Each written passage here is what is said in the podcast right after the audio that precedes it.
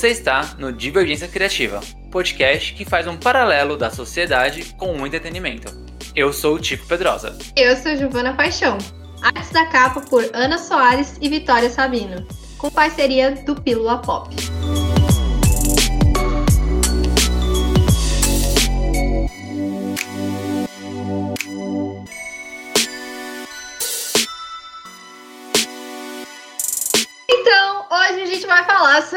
Série que finalizou na última sexta-feira e já tá ficando, já tô ficando com saudade de assistir ela, porque ai, eu gosto tanto da Disney. A Disney ela, ela, ela ganha meu coração sempre. Então hoje a gente vai falar sobre Será que eu já posso falar que vai ser com spoiler? Melhor, né? Que é melhor. É, esse episódio contém spoilers. A partir daqui, se você não assistiu a série Falcão e Soldado Invernal, não assista, tá bom? Vá assistir a série, depois você vem aqui assi assistir, não, ver, ouvir a gente, tá bom? Mas fica avisado que tudo aqui vai ter spoiler. Inclusive, a partir de agora. Porque é, eu ia já, já dar um super spoiler que a série não deveria se chamar Falcão, né? Deveria se chamar Capitão e o Soldado Invernal. Ai, oh, gente, Capitão América. Então a gente vai falar sobre, entre aspas, Falcão e o Soldado Invernal, mas para quem já assistiu sabe que o verdadeiro título da, dessa série é Capitão América e o Soldado Invernal.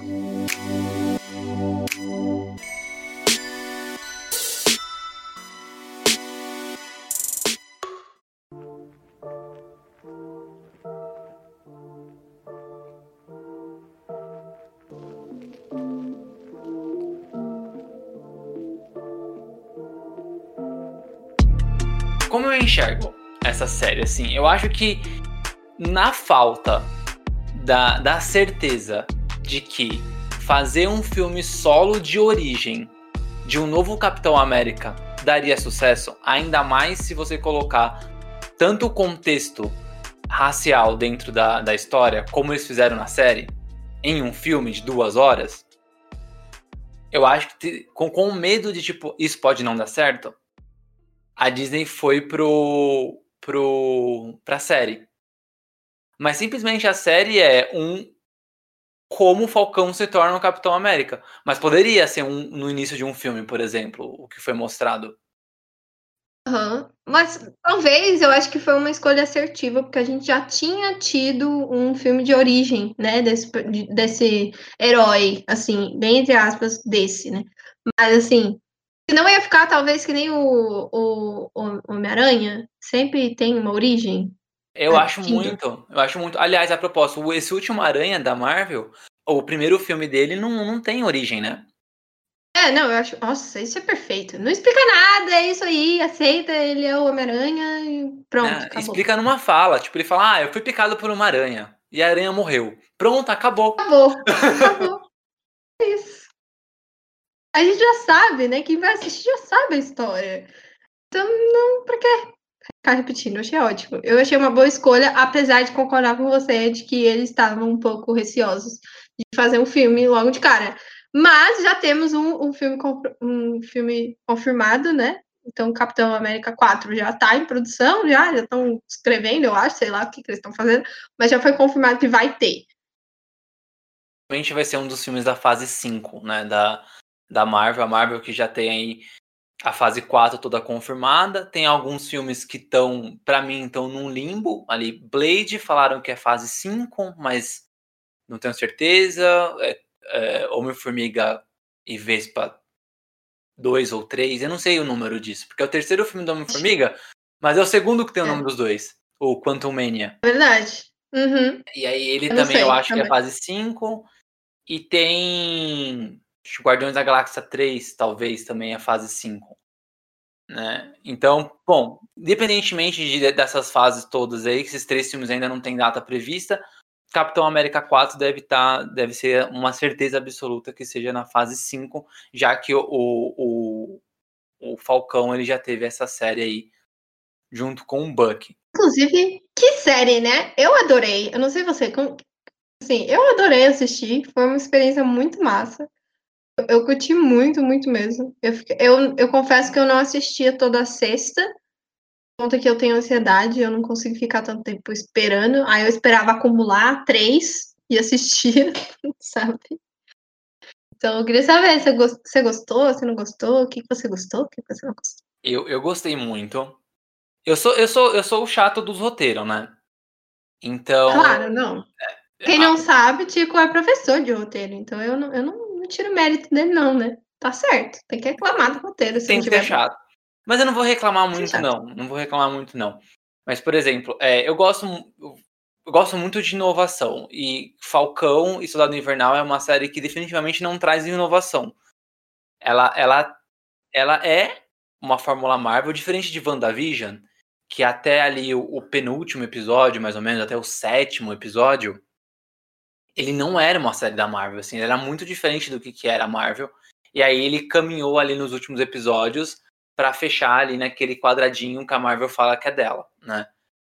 E o, o, o Falcão e o Soldado Invernal, ele do início ao fim é uma, é uma, é uma série da Marvel, assim, só faltou aparecer um homem sem camiseta. Eu acho que isso não teve na série.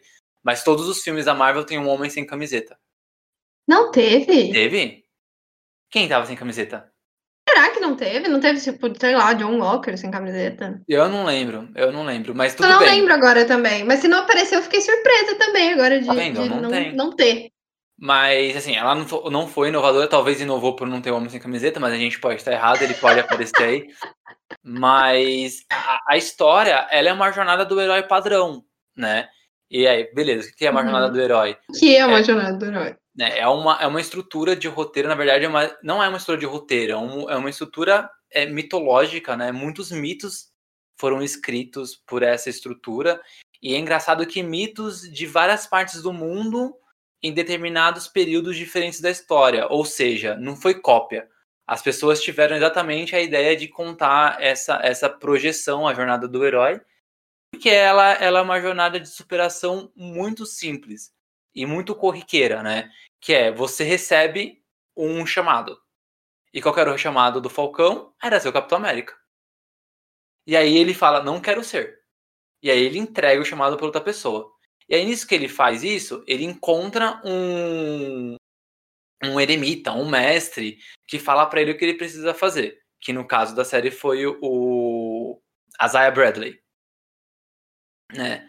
E, e ali ele tem várias provações até ele chegar num momento de contemplação, que eu acho que isso acontece ali no quinto episódio, né? Quando ele vai desiste de tudo lá depois que o que o Walker pira, mas que ele desiste de tudo, vai lá arrumar o barco lá da irmã, e aí ele decide pegar o manto para ele, e nesse momento ele senta ao lado do mestre e fala: Olha, evoluí, agora eu sou um passo à frente de você e sou o grande herói dessa, dessa, dessa aventura. Então, assim, resumindo, é isso a jornada do herói. E aí a Marvel pegou a estrutura e montou a série, que não é um problema, né? Mas ela não traz a, uma inovação, né? Porém, dentro do clichê, eu acho que a Marvel, a Marvel trabalha muito bem, né? Então, mesmo, mesmo já tendo ali estabelecido lá uma, uma, uma, uma estrutura para tua história, uma estrutura super conhecida, né? Eu acho que ela foi super competente. Eu me, eu me diverti muito com a série, principalmente no final a, a, eu acho que aquele, assim, os últimos episódios, o quinto é um, um, dos melhores episódios da, da temporada, né? Concordo. Mas o último episódio, onde de cara ele já vem com aquele uniforme do, do Capitão América, Nossa, um uniforme total. que é igualzinho do quadrinho, tipo, o Sam Wilson dali da, da série é o do quadrinho, é igualzinho o uniforme. Mesmo o uniforme meio, meio, meio tambando no corpo dele, eu acho que eles vão consertar isso no Capitão América 4, né? deve ter feito ali meio, meio às pressas, não sei. O orçamento de série, mesmo sendo alto na Disney Plus, é diferente do orçamento de cinema, né? Que é extremamente maior. Mas eles conseguiram ali emular muito bem. Acho que aquele episódio eu vibrei. E que bom que eu tava em casa, porque eu consegui gritar, coisa que se eu fosse gritar no, no, no cinema eu ia passar vergonha. É, eu concordo com você. Assim, a hora que ele entra, né? A parte que ele destrói, assim, a, a a janela e entra. É muito quadrinho, né? É, parece se tirar uma foto e colocar assim no, quadrinho, fica igual, porque tá muito, muito, muito, muito parecido. Eu também achei demais, assim, o quinto episódio para mim também é um dos meus favoritos. Eu gosto do 4 também, então eu, eu, eu não sei. Acho que o 5 e o 4 eles, eles competem. Eu gosto do 4, eu gosto também deles. Eu achei legal eles usarem uma, uma estrutura né, de, de, de história que já é conhecida, que todo mundo gosta, é, é, é um clichê, é, mas que funciona tão bem na Marvel, né? É uma coisa que a Marvel sabe fazer assim, maravilhosamente, é fazer as fórmulas que todo mundo já sabe, para onde que isso vai, e a gente gostar mesmo assim, chegar lá no final e aquela vibrante, porque eles estão usando personagens que a gente gosta, e eu achei isso muito bom. E aí, outra coisa que eu, que eu curti é que eles usam essa, essa coisa super padrão, de que a gente já conhece, já escutou aí desde os primórdios aí da humanidade, provavelmente, esse tipo de história que você estava comentando, que é a jornada do herói, para falar de um assunto que não é tão explícito assim no entretenimento, que é toda essa questão política, toda essa questão é, racial que eles mostram no, principalmente nos últimos episódios, assim, a parte racial pesa muito, mas desde o primeiro com a vilã, que é a Carly, inclusive a minha mãe chama Carly, então eu ficava, eu ficava toda hora que falava Carly, eu ficava, ai meu Deus, minha mãe é uma vilã. o jeito de escrever é diferente, mas o, o som é o mesmo. E daí, desde o começo, essa série se impôs como uma série que fala sobre questões políticas, né? Porque a gente está falando sobre, muito entre aspas, porque a gente também falou isso na, na série, sobre refugiados, né? Pessoas que não estão sendo mais abrigadas depois do blip, aconteceu lá, depois que o, as pessoas voltaram, né? Elas sumiram e aí elas voltaram. E essas pessoas estão tipo, desamparadas. Eu sempre fico pensando, tipo, mano, tem gente que casou de novo, tem filho, tem família nova, aí volta. Como que, tipo, não, não, não faz sentido, sabe? Eu, eu nem imagino como essas pessoas estão. Então, desde o começo da série, a gente, eles apostaram nessa abordagem mais política, de falar sobre movimentos que são revolucionários, que têm ali os seus, seus é, mo modos de agir até violentos, né? Porque a gente vê muita, muitos, muitos desse, desses protestos, muitos desses atos do, do pessoal dos apátridas, né? Que eles são bem, assim, acho que não todos, mas a Kylie, especificamente, ela é bem agressiva nas respostas que ela quer dar, porque ela sabe que a única única forma das pessoas prestarem atenção é eles serem violentos, então ela vai usar a violência. E mesmo assim, mesmo com toda essa questão violenta dos movimentos, eu achei que eles fizeram um caminho muito legal em construir essa personagem, construir os vilões, né, entre aspas aí, porque eles não são tão vilões assim, já que eles têm uma causa muito nobre, né? Até o Sam no final fala sobre isso ali com os senadores, eu achei isso bem massa. Tudo bem que ficou ali muito manjado, né? Tipo, todas as câmeras estão apontadas ali para ele casualmente, mas eu acho que a, teve gente falando sobre isso, pô, ficou muito falso. Mas eu acho que o propósito daquela cena não era ser espontânea. Não era ser uma coisa tipo, ah, meu Deus, vamos fingir que não tem nada acontecendo, porque ele realmente estava querendo falar isso pra, tanto para as pessoas ali, né, para os personagens da cena, quanto as pessoas estavam fora, para a gente, né, para os espectadores que estavam assistindo. As coisas que eles falaram são importantes, tanto para a nossa sociedade quanto para para a sociedade que eles estão vivendo ali dentro da série. Então, eu achei um equilíbrio, né? Eles estão usando uma estrutura clássica, padrão, para falar de assuntos que não são tão padrões assim dentro do, da Marvel, eu acho. Tipo, a Marvel já fez alguns filmes falando sobre outras questões, tipo Wakanda, o, os filmes de Pantera Negra, tem Wakanda, que Wakanda é super escondida, por questões também políticas, né? Mas acho que nunca foi tão explícito assim. O vilão do, do Pantera Negra também falou bastante sobre é, violência, né? Sobre os povos americanos e tal. Mas assim, pelos povos afro-americanos, né? Na verdade, ele fala sobre isso mas eu acho que nunca foi tão explícito essa abordagem política né, na, numa série da Marvel. Então, eu achei. Eu queria pegar três pontos, assim, do que você comentou. Acho que o, o, primeiro, eu vou, eu vou pro ponto mais fácil, e aí eu vou complicando. É. Ah. Acho que o ponto mais. O, o, o, lance da televisão, eu acho que eu também concordo, foi super forçado. Mas acho que ali, ali é era um momento mais de ter espaço para um discurso que a Marvel queria falar com o público. Eu acho que mais com o público do que com, com o próprio. O próprio. A, os próprios personagens em si, né? E uhum. essa cena, ela é completamente tirada dos quadrinhos, assim, no, acho que nos primeiros arcos de história, se não no primeiro arco de história do Sam Wilson como, como o Capitão América nos quadrinhos, ele tem uma cena muito parecida. Mas ao invés de ele estar tá ali, tipo, num, num pós, uma pós-batalha, e aí a, os repórteres gravam ele, ele realmente está fazendo um pronunciamento.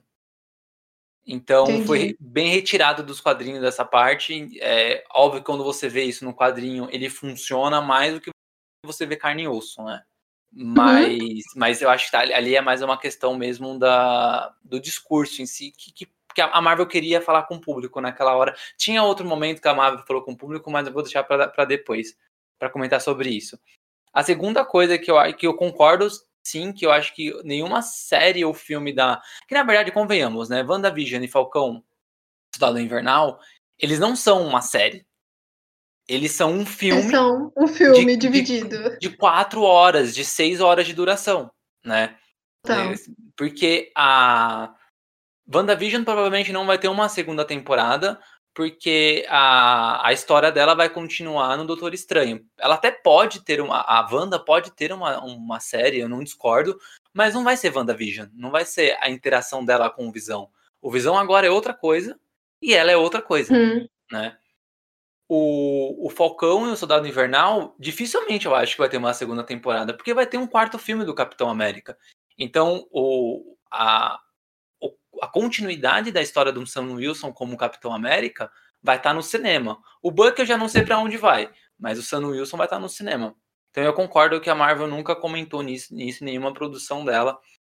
É, porque Pantera Negra, mesmo tendo essa questão racial muito forte, ele traz um, algo de ancestralidade muito maior do que a história do racismo. O racismo existe porque ele está muito vinculado as questões da, da, da sociedade é, e do povo afro-americano, né, que passou a morar no, no, nos Estados Unidos por causa da, da, colonização e N coisas. A gente sabe que é uma história muito parecida com aqui do Brasil, a diferença é que o Brasil é, não é, é muito parecida, não tem jeito. Eu ia falar assim, a diferença é que o Brasil foi ah. colonizado, é, foi uma colônia de extração, os Estados Unidos não, mas todos escravizaram, né?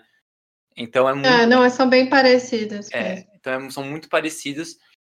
Então, quando você fala de, de, de ancestral do povo preto, é muito difícil você não desvincular do racismo. Eu lembro que uma vez eu estava assistindo o Altas Horas e tava o Pericles, ex-Exalta Samba, e mais duas pessoas que eu não lembro quem são essas pessoas. Duas pessoas brancas, né? E aí o Serginho perguntou, né? Assim, ah, você sabe né, é, da, da onde sua família vem e tal? E aí essas duas pessoas falam das de, da descendência europeia. Ah, a minha família é da Itália, que não sei o quê, nananã. A minha família é Portugal, da França, sei lá de onde era. Mas eles falaram dessa do, das raízes ancestrais deles. Eles sabem da onde eles vieram, né?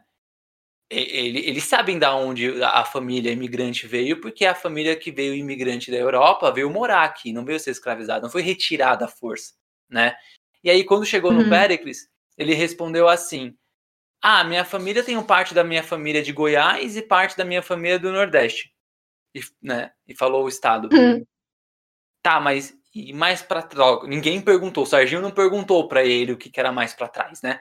Mas, tipo, ele não sabe. E assim, depois que, que os negros foram retirados da África lá para colocar nos navios negreiros, não importa mais da onde eles vêm sabe? Uhum. Era negra, era negro, ia virar escravo, né? E não, você não tinha mais esse, essa, essa raiz, né? Sobre que país você veio. E Pantera Negra resgata esse orgulho ancestral. Eu acho isso muito bonito no Pantera Negra, né?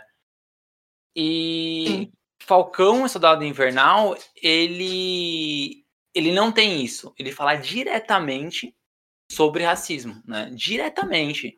O, os diálogos do Isaiah Bradley, né? O Isaiah que foi cobaia nos experimentos do super soldado antes do, do Steve Rogers ser o Capitão América, ele, ele mesmo fala, tipo, imagina um Capitão América negro, sabe? O cara tem que ser loiro de olho azul. E é verdade, né? Quando o governo escolhe um Capitão América, né, para substituir o, o Steve Rogers, é um loiro de olho azul. Hum. Né? E aí, então, então eu acho que tem, tem, tem esses pontos. E o terceiro ponto que eu queria falar é sobre a Carly. Eu, eu já tenho uma outra visão sobre elas e os apátridas. Eu acho que eles foram muito mal explorados. E vou explicar por quê. Sério? Sério. Hum. Ah. Vou explicar por quê. A... Eu, eu não tenho. Eu, eu, eu, eu, como público, eu não tive nenhuma proximidade com a causa deles, né? E eu vi muitas pessoas, assim, em reviews e tudo mais, falando sobre isso, que faltou ali um momento de mostrar o quanto eles estavam realmente no mundo inteiro, porque vezes a, a Carly fala de tipo, ah, existem apátridas espalhados pelo mundo. Cadê? Hum, entendi. Né? Tipo, eu vejo, eu via só o grupo dela e aí ela falava coisas boas, e aí você fala assim, ah, beleza, ela é uma pessoa, né, é, é, é, é revolucionária. No mesmo episódio, quando você começa a ter empatia, né, você começa a ter uma relação com ela, ela explode um lugar inteiro.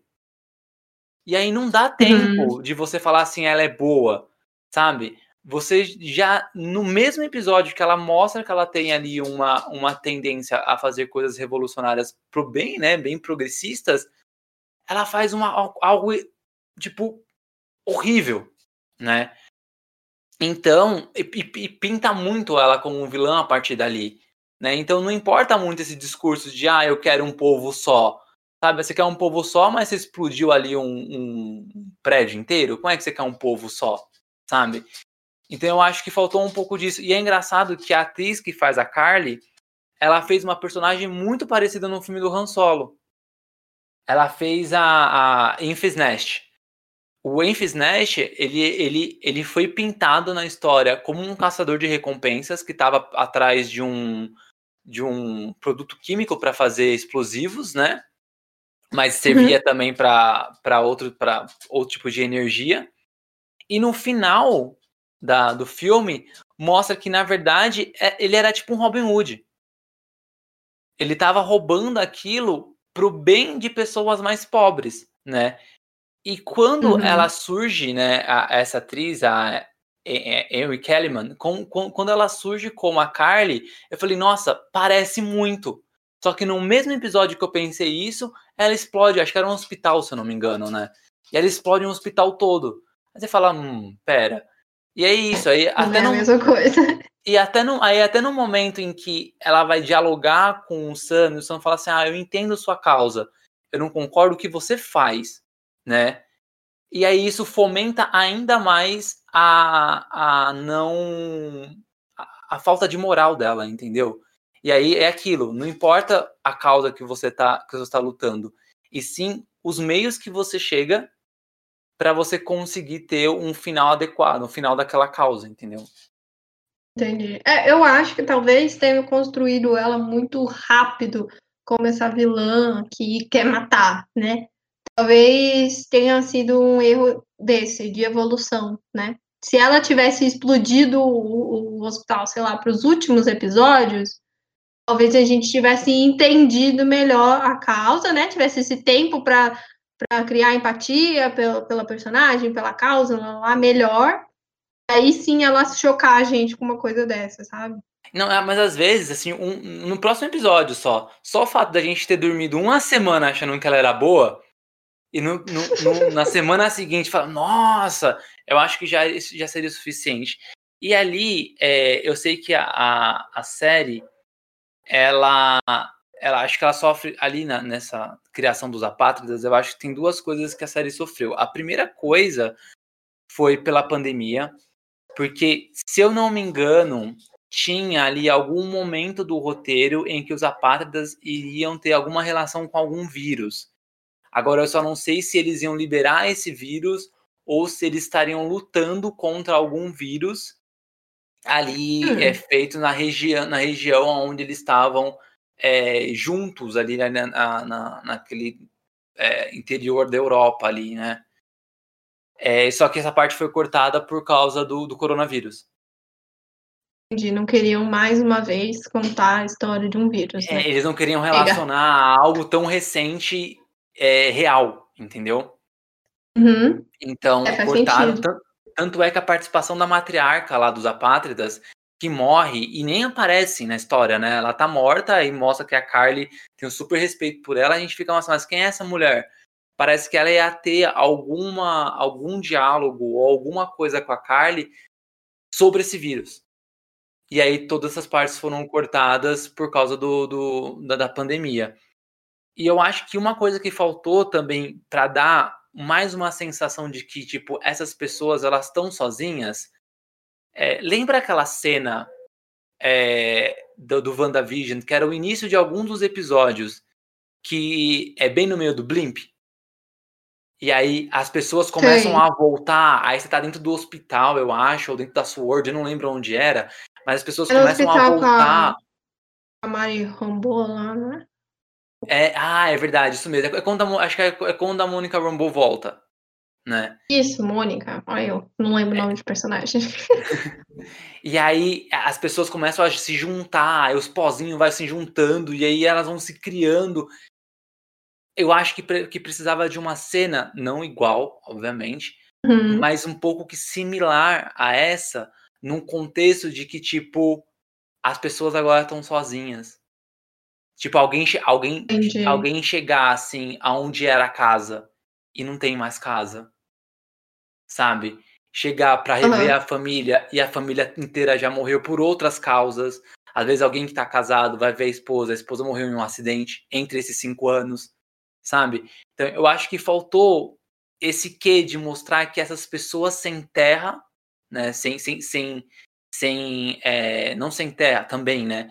Mas sem uma pátria, elas realmente estão sozinhas e o quanto os apátridas são importantes para elas muito mais sobre diálogos, né? Não foi mostrado de verdade, né? As pessoas só falaram, né? Durante toda a série foi só falado. E ficou raso. Não, não, não, uhum. não, não, deu, não deu um peso para esses personagens.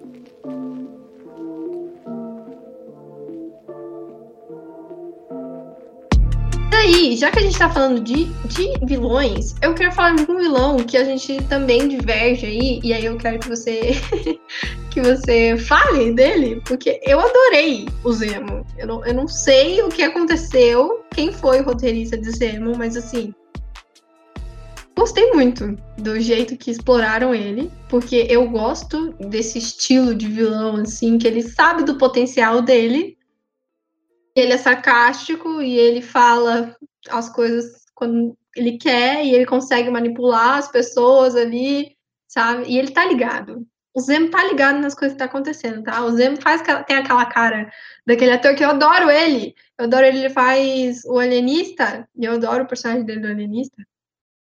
E eu adoro a carinha dele quando ele tá só observando a treta, sabe? E eu amei, eu amei demais. Eu não sei se você gostou tanto quanto eu, mas eu gostei muito do Zemo.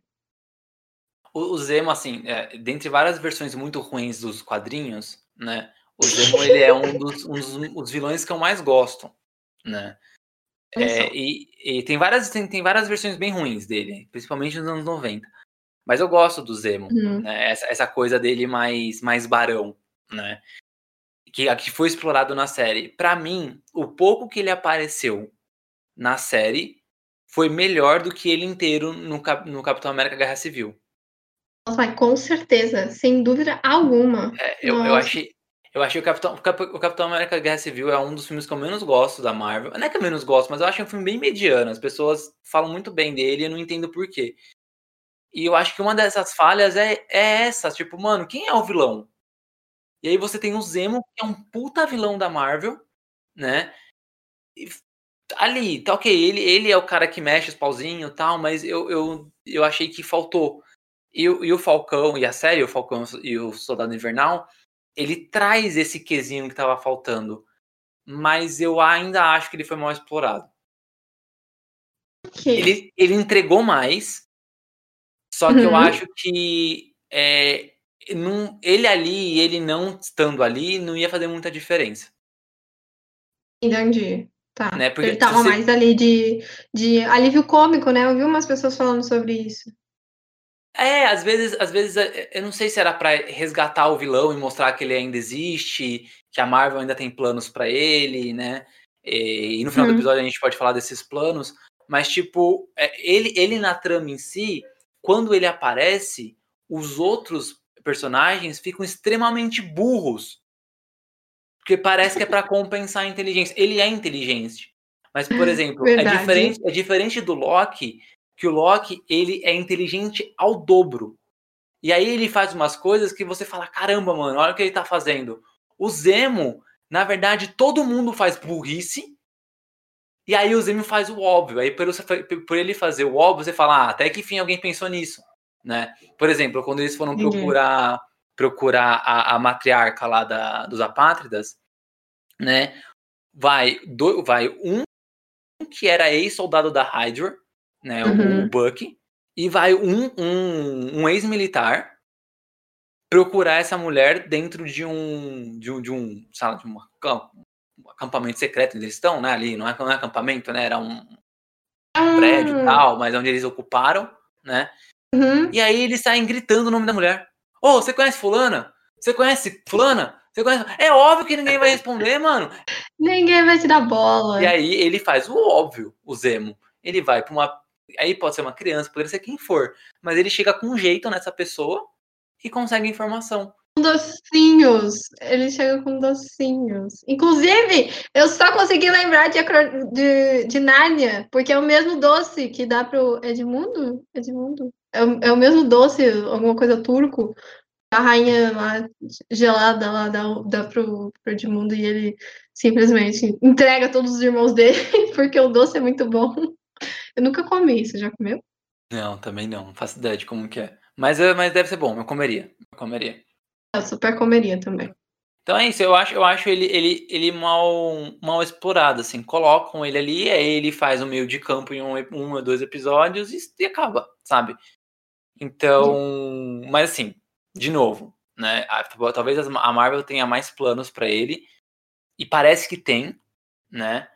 E, Uhum. e ele ali já pelo menos foi redimido do, do Capitão América Guerra Civil, que eu não gosto, definitivamente não gostei dele naquele filme. Acho que ninguém gostou, é unânime. Ninguém. Acho que ninguém lembra dele também no, no Guerra Civil. Mas né? tem gente que fala que é um dos melhores filmes da Marvel. Como é que pode? Mas ignoram, né? É, fã da Marvel ignora vilão, né? Porque a gente não, não tem muito vilão bom, né? Então a gente tá uma ignorada ali nos vilões.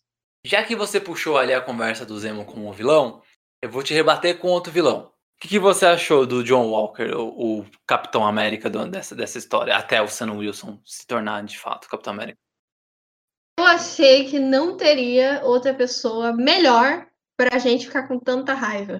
Aquela redenção no final, o último episódio, quando ele tá lá lutando contra Ah, a Carly, ele, ele solta. é, Olha o quanto isso é emblemático. Ele joga fora o escudo, tudo bem que não era o escudo do capitão, era o escudo de latão lá dele, mas ele, ele desiste. Aham. ele abre mão, ele joga fora o escudo pra tentar salvar o caminhãozinho.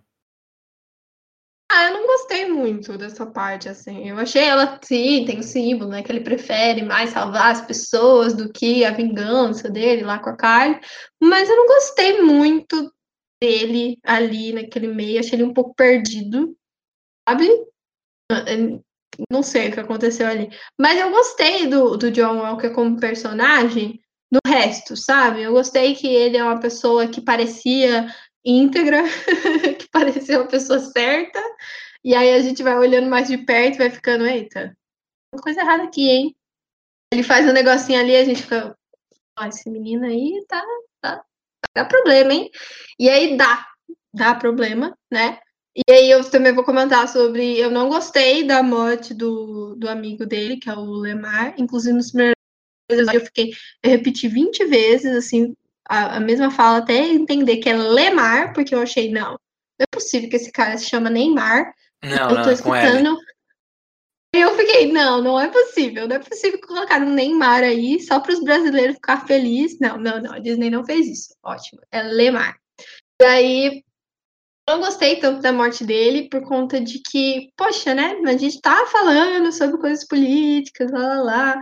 E aí tem que morrer um personagem negro, a evolução de um personagem branco, né? Porque basicamente esse é o. Tudo bem que eu tenho sérias convicções que o John Walker ia se tornar violento a qualquer custo, sem, com ou sem o Lemar.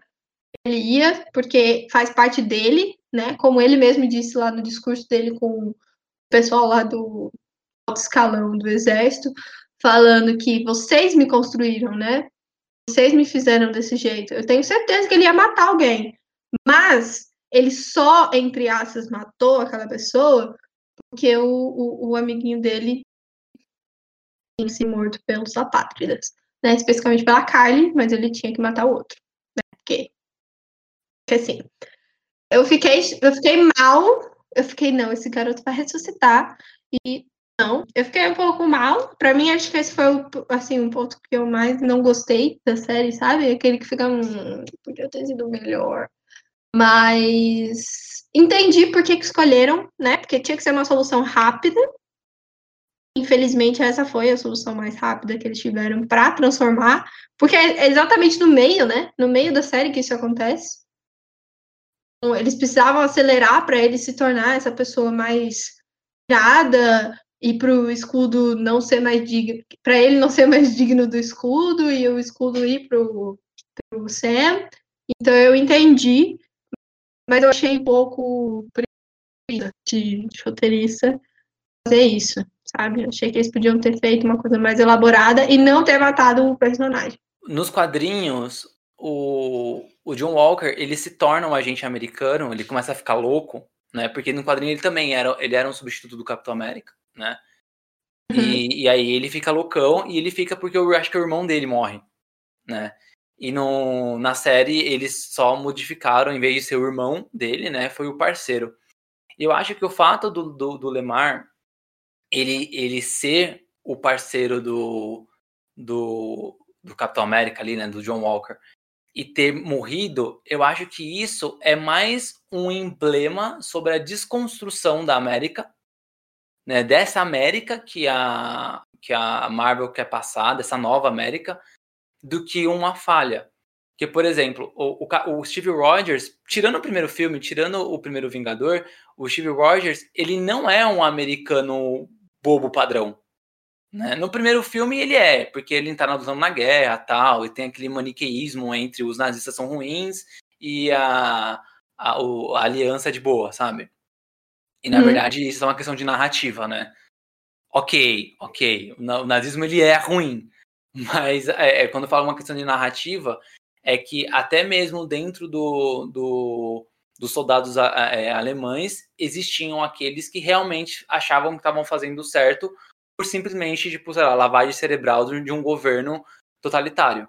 Ele achava que era aquilo mesmo, ele só, ele só via propaganda sobre aquilo, notícias sobre aquilo, e ele achava que o mundo estava uma bosta. Né? Aliás, muito parecido com, com um pessoal meio extremo aqui no Brasil sobre política, né? Que não consegue ver o todo, o todo, né?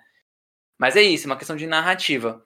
E já, já no, no Capitão América 2 e 3, Uh, e até mesmo depois nos Vingadores, no Vingadores Guerra Infinita, a gente vê que o Steve Rogers ele não é um Capitão América pró-governo. Ele é um Capitão América pró-país. Né? Então ele vai contra o governo em prol do país dele, ele vai contra é, o controle em prol da liberdade das pessoas. Então eu acho que tem isso.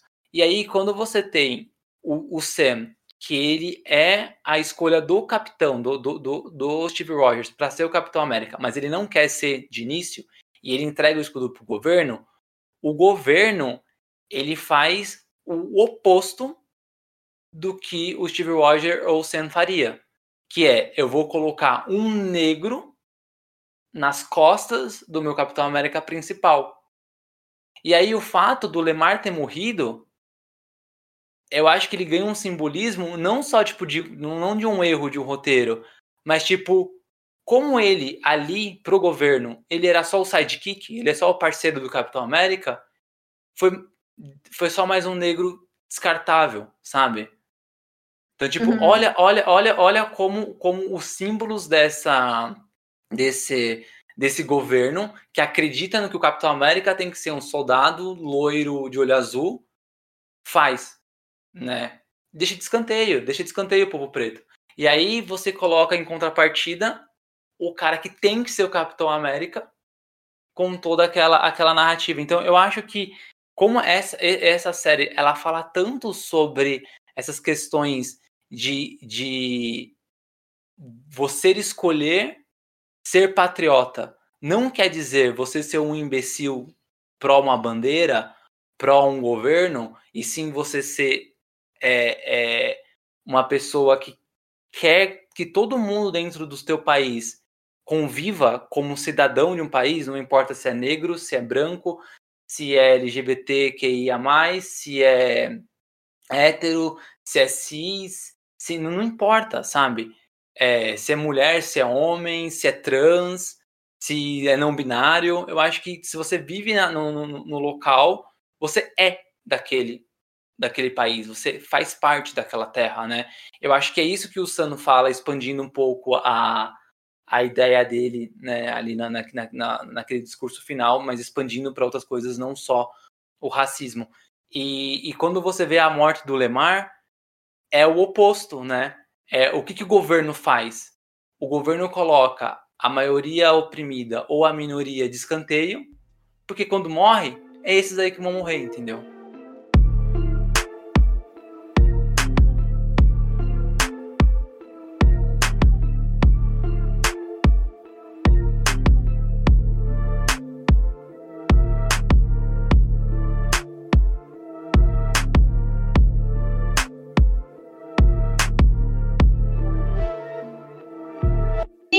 Absolutamente ninguém, Sharon apareceu. Eu gostei muito também, não.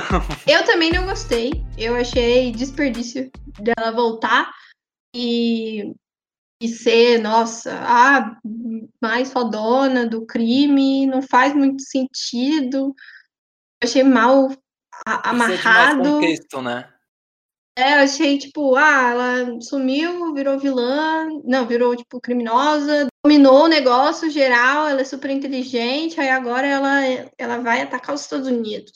Tipo, Mostra que, tipo, na verdade, tudo que ela queria era, tipo, sei lá, ter o perdão do governo americano para ter acesso às coisas, mas é, eu, eu, fico pensando, tipo, pô, a gente tem ali quatro figuras vil, vilanescas, né? A gente tem a vilã principal, que é a Carly e os Apátridas, você tem o, o, o John Walker, que né, ele, é, ele é um dos antagonistas, né, tem bastante embate com ele. Você tem a Cheryl, que seria um plot twist, e você tem o Zemo. É incrivelmente como nenhum dos quatro foi completamente bem trabalhado. E tem muito, né? Quando a gente quer fazer demais, a gente não faz nada de bom. é uma, uma regra, eu acho, unânime. Quando você quer muito fazer uma coisa, você faz muito, eu é, tenho, não sei se as pessoas estão tão conectadas assim com o mundo dos cabelos, mas eu sou bem em creme, essas coisas. Quando você encontra um creme que ele é condicionador, é, shampoo, e ele é, faz hidratação, é anti-quedas, é, faz sei lá das quantas, é, faz café. Esse, esse shampoo, esse creme que você arrumou, ele não vai fazer nada dessas coisas direito. Simplesmente porque ele não é nada, né? Ele é tudo e ao mesmo tempo nada. Porque se ele é um shampoo, um condicionador e um creme de hidratação, não vai fazer nada direito. Porque cada coisa tem o seu, tem sua função. Se cada um trabalhasse uma coisa direitinho, ia ser show. Então eu acho que talvez seja esse tenha sido um dos erros da série.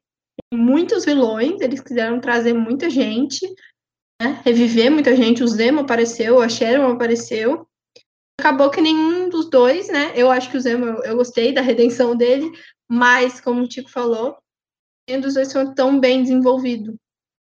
Em contrapartida, os bonzinhos até que foram, né? Eu, eu você, você Ai, gostou do Buck, né? Eu amei o Buck, você não tem ideia. Eu, eu achei o final dele, eu gostei dele até o final. É que é muito difícil, muito difícil ficar com o Buck.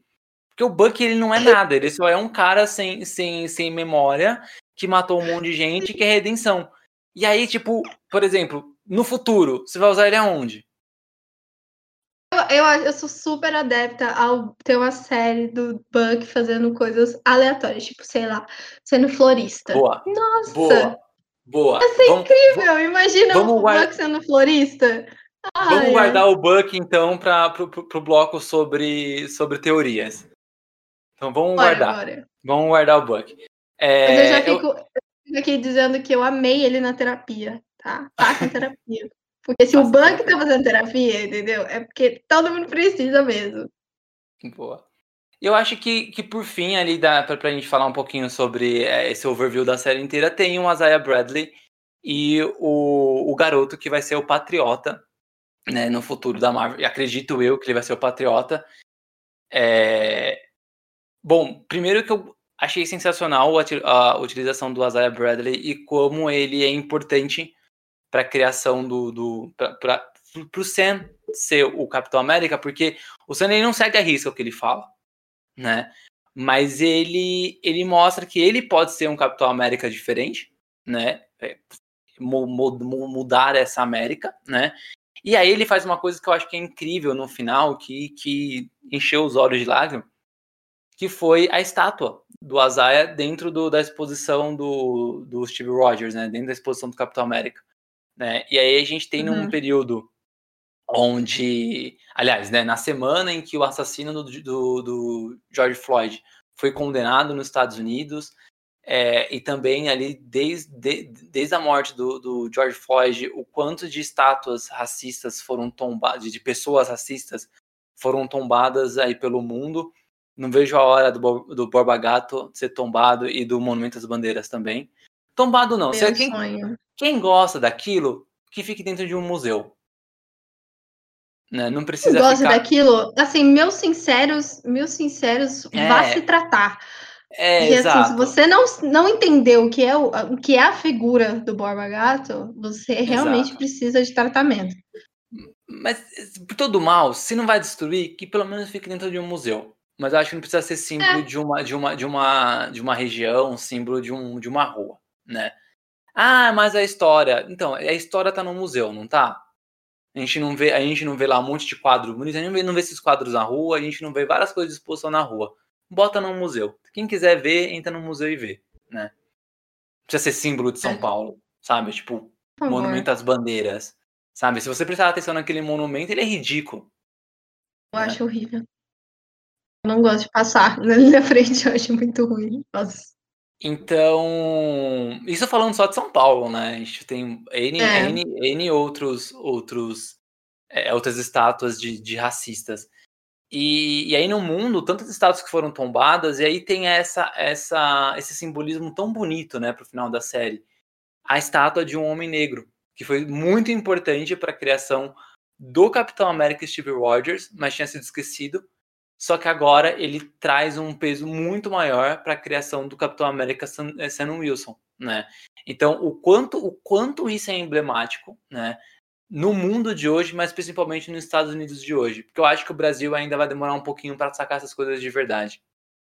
Talvez, talvez mudando presidente já ajude, mas por enquanto. Acho que falta um pouco, talvez, de. Assim, não que eu esteja dizendo que a, que a, educação dos Estados Unidos é exemplar, né? Porque eles também têm vários defeitos. Mas eu acho que falta um pouco de conhecimento da própria história. Mas eu acho que talvez a, a questão também seja sobre educação, né? A, a, gente não sabe. Eu acho que vai ter gente escutando o, o podcast que não sabe quem é Borba Gata. E vai pesquisar, porque é assim que a gente aprende. A gente vai lá, pesquisa, estuda. Olha que legal. Oh, oh que chato. Hum, é, eu não sei, eu não sei até quando estudar a história quer dizer que você entende a história, né? Então, tipo, não adianta nada é, vendo uma série de trumpistas que apareceram nos Estados Unidos, que aliás foram suficientes para eleger o Trump, e essa onda e essa onda chegou aqui no Brasil, né? É, eu não, eles estudaram também, então às vezes é, o estudar não quer dizer que você entende, quer dizer que você está ali vendo alguns fatos e que você está, infelizmente, é, traduzindo esses fatos da forma que você bem entende. Eu, eu, e é assim, é tão subjetivo isso, né? Porque é, até aqueles que conseguem entender bem os fatos também tem um, um pouco de, de, de tendências, né? Eu sou super tendencioso quando eu vou olhar algumas coisas, né? Mas pelo menos eu acho que sou tendencioso para a parte mais progressista, né? Vamos, vamos, vamos, vamos hum. colocar todo mundo junto e não segregar. Mas é, eu concordo que eles, eles estudem bastante, mas sei lá se estudar bastante quer dizer que entende, sabe? Não, faz sentido mesmo. Mas talvez, assim, não só estudar assim na escola. Eu vejo que também tem bastante movimentos, né? E, que surgiram nos Estados Unidos. E que aqui também tivemos muitos movimentos, assim. Mesmo que a gente sabe também, por conta de, desse apagamento. Mas que lá eles, se, eles continuam muito fortes, né? Então a gente tem o um movimento negro lá muito bem organizado, muito bem aplicado, enquanto eu acho que aqui ainda falta um pouco de organização. Aqui ainda tem aquele lance, tipo, não existe o racismo, todos são, somos todos iguais. Lá nos Estados Unidos eles são definitivamente diferentes, né? Mas aqui é uhum. é aquele, ah, o Brasil é um povo mis, é, miscigenado, somos todos iguais, blá blá blá. E isso é, uma, é um apagamento total do, do povo negro, do povo indígena. Enfim, talvez por isso que não tenha nenhum nenhuma organização realmente forte, né, sobre isso, né? Uhum, é, também acho que pode ser, pode ser um, um problema bem mais enraizado, né, do que só a organização.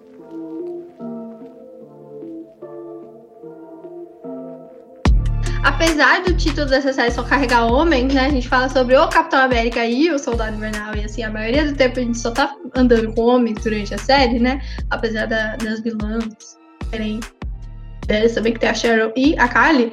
A gente tem o pessoal do bem, que é muito massa, que é a Sarah, a irmã do, do, do Sam, que eu adorei a Sarah. Ai, eu adorei ela demais. A gente ficar com Adorei. Ai, eu super chipei. Eu chipei. Eu chipei também. Eu, eu super chipo. Eu adorei ela, porque ela é muito, assim, ela é uma personagem muito legal. Tipo assim, poucas palavras, mas quando ela tá em cena, você lembra que ela tá ali, sabe? Eu achei isso muito massa. E diálogos também, né? Acho que tem uma, uma fala dela com, com o Sam no, no, telefone, falando sobre por que, que eu deveria me importar, né? Sobre as estrelas e as listras, né? Alguma coisa assim achei isso bem, bem legal. Ela tem uns personagens que aparecem assim, relance, eu diria. Quase, quase uma passagem, mas que elas deixam um impacto tão grande que eu, eu tô, assim, prontíssima para que a Disney Plus lance uma série só delas, que são as Dora Milaje. Eu amei elas dando um pau no John, assim, de um jeito. Vai ter uma série de, de Wakanda, né? Ah, será que vão falar só delas? Eu queria só delas. Ah, eu não sei se só delas, mas sobre, a, é, sobre o Wakanda eu acho que vai ter muito delas. Por favor, eu queria. Nossa, porque eu super. Assim, Disney Plus, por favor. Eu queria muito uma série delas por aí, fazendo as missões delas, porque elas são ótimas, né? O Buck tava lá, sei lá onde, e aí elas estão lá do nada elas aparecem. Então, eu, eu queria muito ver um, um, um, filme, um filme, uma série, talvez uma série, eu curto mais série, uma série meio de espionagem, meio, sei lá, 007 ou qualquer outra Missão Impossível, porque eu não sou tão fã assim, desses filmes, mas eu gosto de espionagem. Seria muito legal ver uma série das Dora Milaje sobre espionagem. É, eu, eu acredito que a série de Wakanda deve focar um pouco nelas, porque se você prestar atenção, sem, sem o Chadwick Boseman, provavelmente a Pantera Negra vai ser a Shuri, né? Então, hum. é, olhando né, os, os coadjuvantes que tem ali na, na, na, franquia do Pantera Negra, só sobra as Dora Milaje mesmo, né? Para você segurar um, um, uma narrativa, segurar uma série. Então acho que a série de Wakanda pode ter elas como protagonistas, sim. Aí, se tiver uma série, eu queria deixar aqui a minha sugestão de título para a série, que é As Dora Aventureiras, tá? Por favor. Só queria isso.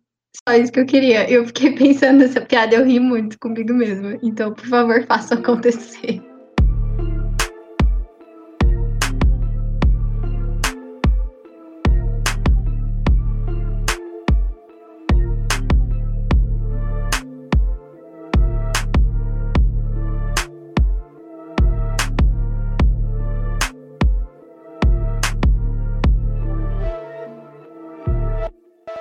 Teoria, né? Adoro ficar pensando no que pode acontecer. E não, e não para que os filmes sejam o que eu pensei. Eu quero tentar acertar o que o roteirista pensou. E aí, se ele pensou diferente, não tem problema, não. Eu não fico decepcionado, sabe? Uhum. Mas aí eu tava né, pensando, pô, mas como é que pode ser ali Capitão América 4 e algumas pistas? Eu acho que a primeira coisa que eu vou falar, não, não, não, eu nem, nem tinha pensado antes. Falei aqui com você.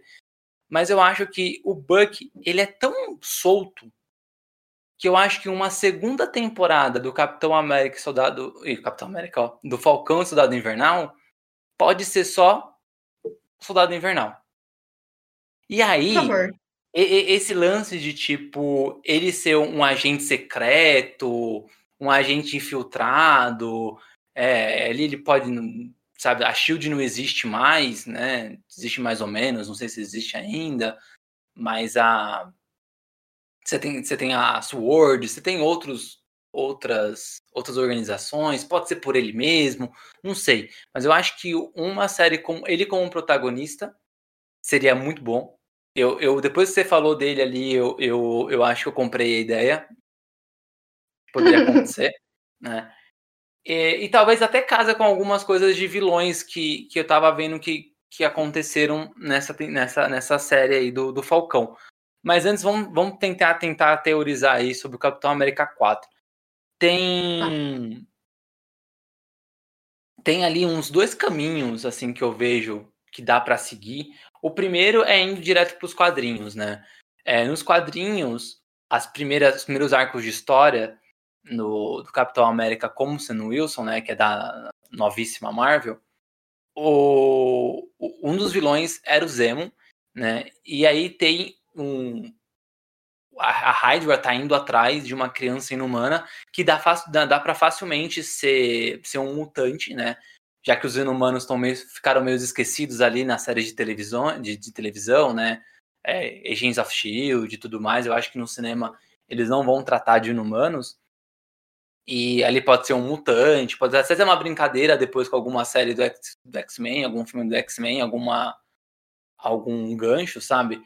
Mas seria legal, aí o Zemo tá atrás, a Hydra tá atrás desse, desse mutante chamado Lucas, e um dos vilões ali, junto com, com, com esses vilões já conhecidos, é um cara chamado Barão Sangue, né, que é um vilão que ele tá atrelado ao Zemo, mas que também tem esse embate com o, o Sam Wilson. E aí eu acho que a, a Marvel, ela, ela sempre adapta, né, algum arco de histórias do quadrinho às vezes faz uma mistura, mas está sempre adaptando. Então eu acho muito provável, sim, que, a, que eles coloquem um pezinho ali nos quadrinhos da, do Sam Wilson como Capitão América. Né? Ao invés de ir para os quadrinhos do Capitão com o Steve Rogers ou com outro personagem, e só modifica só quem está na pele do, do Capitão, eu acho que eles vão mesmo tentar puxar essas séries, é, é, esses, esses arcos dos quadrinhos. Tem o lance da Sharon, né, que ela pode ser uma, uma vilã dentro desse contexto. Eu, de verdade, eu não, não consigo entender aonde ela se encaixa, porque... O pessoal tá comentando que ela vai ser Screw, mas eu não queria. Ah, é, é porque é, muito, é muita preguiça, né? Que toda é vez. É preguiça. Toda vez. É, assim, só tem duas coisas que eu mais ouço em teorias da Marvel. É, fulano é Screw ou é culpa do Mephisto. Total. E tipo, gente, deixa ser, não tem problema, porque não pode, ela não pode ser má, ela tem que ser uma alienígena para ser má, sabe?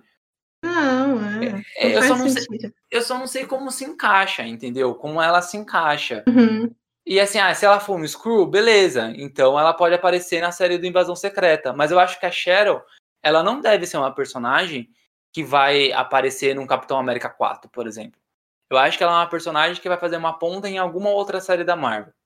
Sabe? Pode ser Guerra, Guerra Secreta, pode ser é, as Guerras das Armaduras, lá, que é a série do Máquina de Combate, mas sei lá, alguma coisa ela deve aparecer ainda, mas não no Capitão América. Eu acho difícil. Eu acho que ela, ela não. Não sei, não, não, não senti liga, sabe, nesse final dela. É, eu, eu não sei realmente como eles vão amarrar a Sharon em algum lugar, porque eu acho que ela ficou bem vaga. Mas eu, até que ela ficar vaga não é tão ruim assim, né? Porque eles podem amarrar ela em qualquer lugar. Tá tudo bem. Tá. E é, é, é, bom, sei lá. É, se é pra fazer uma personagem solta pra sair amarrando em qualquer lugar, então faz, né? Era melhor não fazer, melhor também não fazer. concordo. É, e aí tem, tem uma outra teoria que, na verdade, não é teoria, assim, tá, tá muito forte que tá se formando, que é a formação ou dos Thunderbolts ou dos Vingadores Sombrios, né? E aí, bom, o que, que é? O Thunderbolts nada mais é do que o Esquadrão Suicida da Marvel. Né? Então você tem é, um, um, agente do governo que, con, que contrata, né, que faz o alistamento de vários é, é, vilões que são presos, condenados, e para uma missão específica eles é, o governo utiliza eles como os Thunderbolts. É bem parecido mesmo com, com o Esquadrão Suicida, só que eu acho que menos suicida. E o, o, ali você tem, né, a, a Condessa Fontaine, que ela tá. Ela tem esse papel, parece, de ser uma, uma espécie de Amanda Waller ali da Marvel, que vai juntar esses, esses personagens. Então você já tem o agente americano que tá com ela, né? O Zemo, ele tá lá, ele pode ser um dos personagens. O Zemo, ele é líder do, de várias versões do Thunderbolts. Então ele também pode ser esse cara, né? Por que não? Se é para amarrar a ponta solta, por que não a Cheryl também? Não sei, né? Então eu hum, acho que tem, tem, tem, vários personagens ali que podem ser construídos. De novo, é, não sei se seria um vilão para o filme do, do, do, Capitão América. Mas se for, como, como seria uma equipe sendo montada, aí precisaria de mais personagens dentro do Capitão. Né? E aí o Buck poderia voltar para um filme, outro Vingador poderia voltar, mas eu acho que isso apagaria um pouco o brilho do, do Sam Wilson como Capitão América. Eu também acho que talvez seja legal não trazer agora os Thunderbolts. Inclusive, eu tenho uma pergunta, assim, bem, bem ingênua, porque eu realmente não sei. Mas os Thunderbolts e os Vingadores Sombrios são a mesma coisa ou eles não. são equipes diferentes? Equipes diferentes. É, ah, tá. Não, os Thunderbolts são criados pelo governo e o, e o Vingadores Sombrios, no, nos quadrinhos, durante um determinado período em que os Vingadores não, não existiam mais, o Norman Osborn ele se tornou, que é o Duende Verde, né? Ele se tornou hum. Patriota de Ferro. Hum. Nos filmes, o Patriota de Ferro era só uma cor diferente pro máquina de combate. Nos quadrinhos, não. Nos quadrinhos ele era outra pessoa, ele era o Norman Osborn. E aí o Norman Osborn ele monta uma equipe de, de vilões fingindo que são é, super-heróis. Então ele está como Patriota de Ferro, e aí você tem o Venom, que tá fingindo que você quer uma espécie de Homem-Aranha.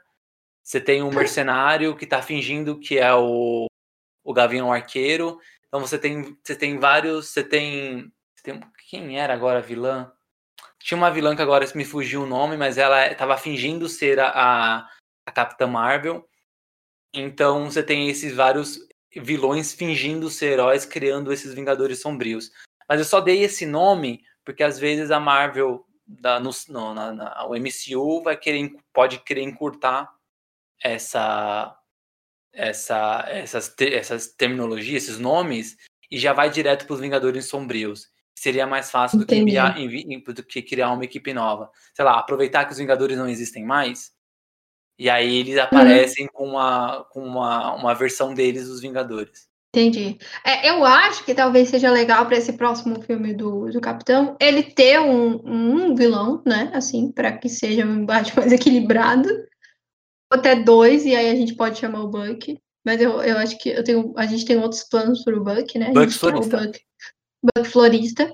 Então, meu sonho. Então, deixa o Capitão ali trabalhar sozinho, fazer os corre dele. E eu acho que pode ser uma construção, né? No meio do, do filme, ter essa construção aí, porque a gente já tem o agente, né? O agente americano, que é o John Walker. Mas a gente pode ir acompanhando essa evolução, então, dessa equipe. Mas não ser realmente já a equipe formada, os vilões que ele vai ter que enfrentar, né? Porque olha que B.O., né? Acabou de virar o capitão, já vai ter que enfrentar uma equipe inteira, né? Pelo amor de Deus, dá um tempo pro rapaz se acostumar ali, né? É, eu, acho, eu acho muito provável que o Barão de Sangue deve ser. O Barão Sangue deve ser o vilão do primeiro filme do Capitão. É, é um vilão Sim. meio. É um vilão meio B, meio tipo, porra, mas quem é esse cara? Mas eu acho que se a Marvel trabalhar bonitinho, sei lá, o Abutre foi vilão, o principal vilão do, do, do filme é. do Homem-Aranha. Sabe? Uhum. O Mistério foi o principal vilão do filme do Homem-Aranha. Então, eu acho que eles conseguem trabalhar ali com, com vilões meio B e faz alguma coisa bacana. E aí, só para fechar minha teoria, né, a Condessa Fontaine, ela é uma das Madame Hydra. né, da, nos quadrinhos. Existiu mais de uma. Uma delas foi adaptada já na, na, no MCU, mas foi adaptada em, em Agents of Shield. E aí, sinto muito os fãs de Agents of Shield, mas ninguém se lembra dessa série. Eu assisti a série inteira, eu até achei o finalzinho bom, mas tipo, a própria Marvel não tá nem aí, não tava nem aí com essa série. Então, aquela Madame Hydra de lá não era nada. Então a, a, a Condessa Fontaine ela pode ser essa a personificação mesmo da Madame Hydra, trazendo a Hydra de volta. E aí tem um lance da Hydra que é o seguinte, né? Ela sempre se adaptou ao tempo. Então, quando estava na Segunda Guerra Mundial, ela era um exército, né, junto com os nazistas. Quando estava no tempo hum. moderno, ela era o governo, né? E é, então, provavelmente, se ela volta, se ela fosse voltar ali pela figura da, da Fontaine, eu, eu, eu acredito de verdade mesmo que ela pode voltar na, na figura do de uma equipe mesmo de super-heróis. Seja o Thunderbolt, seja o Vingadores Sombrios, sabe? Mesmo, mesmo esses super-heróis não sabendo que é a Hydra que está comandando isso. Esses super-heróis, esses vilões.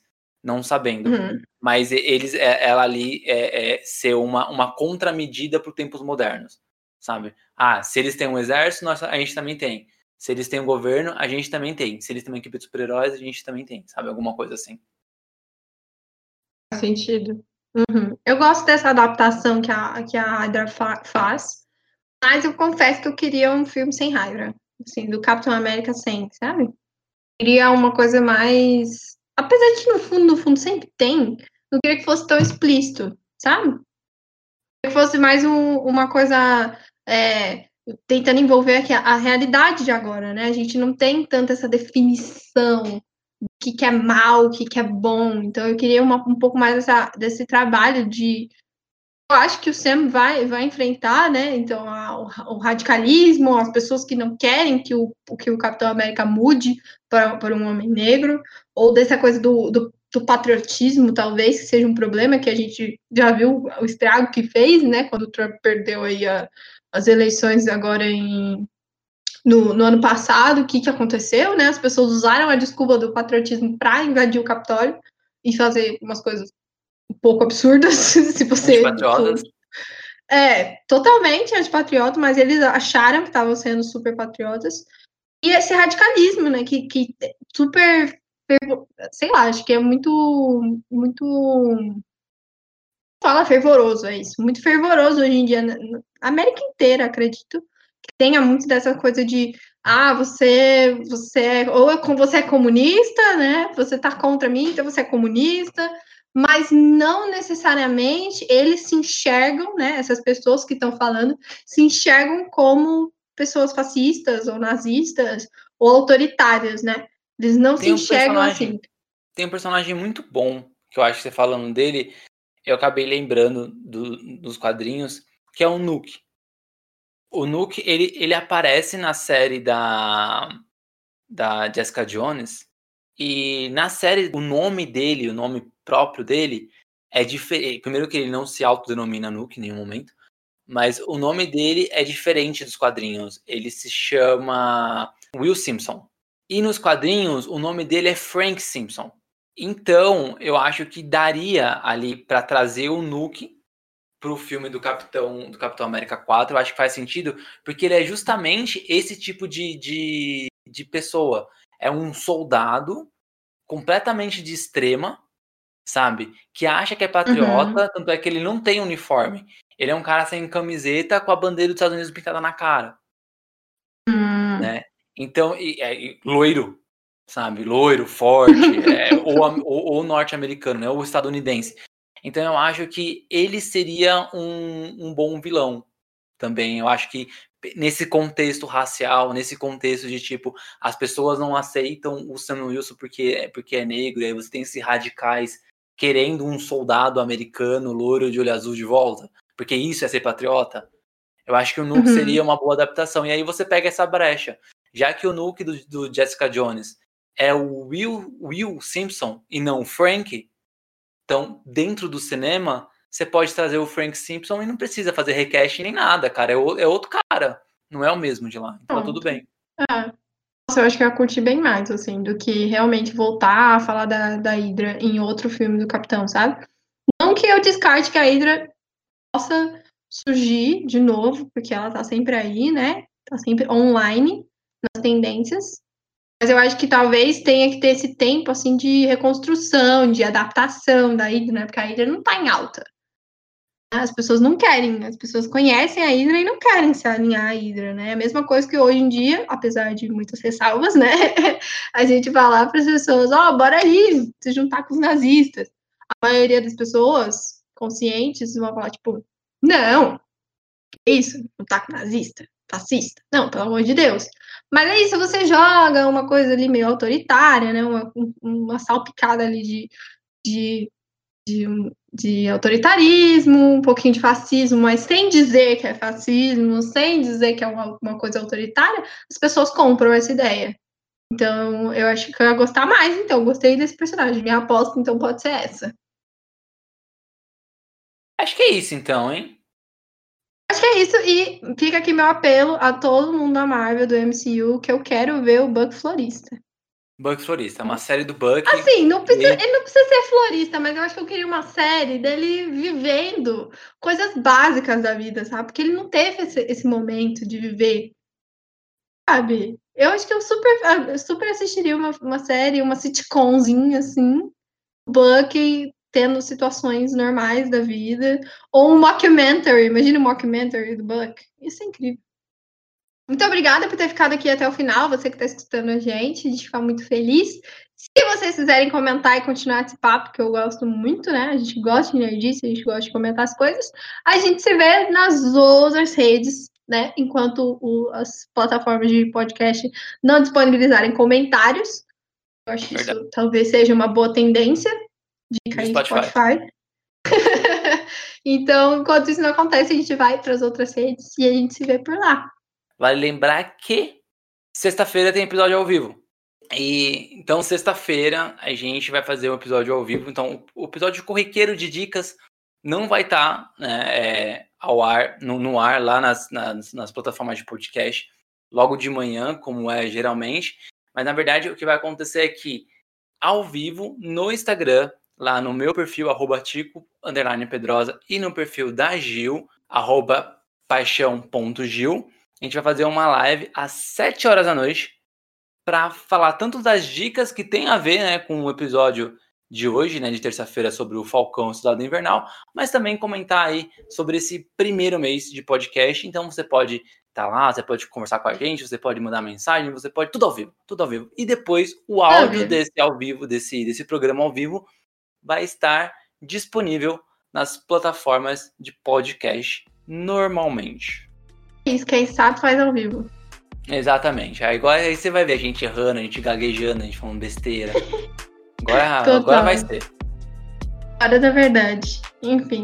Então, é isso, te, te vejo na sexta. Povo querido, também até sexta-feira. Beijo pra vocês. E é isso. Tchau, tchau.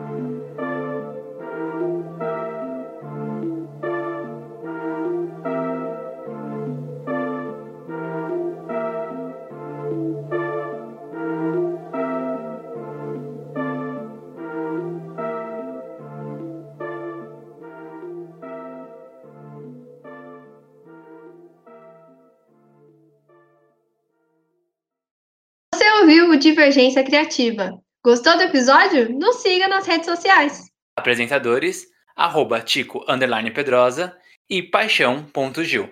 Ilustradoras, arroba anarte.soa com dois N's e arroba itsartv. Podcast, arroba Divergência Criativa. Até a próxima.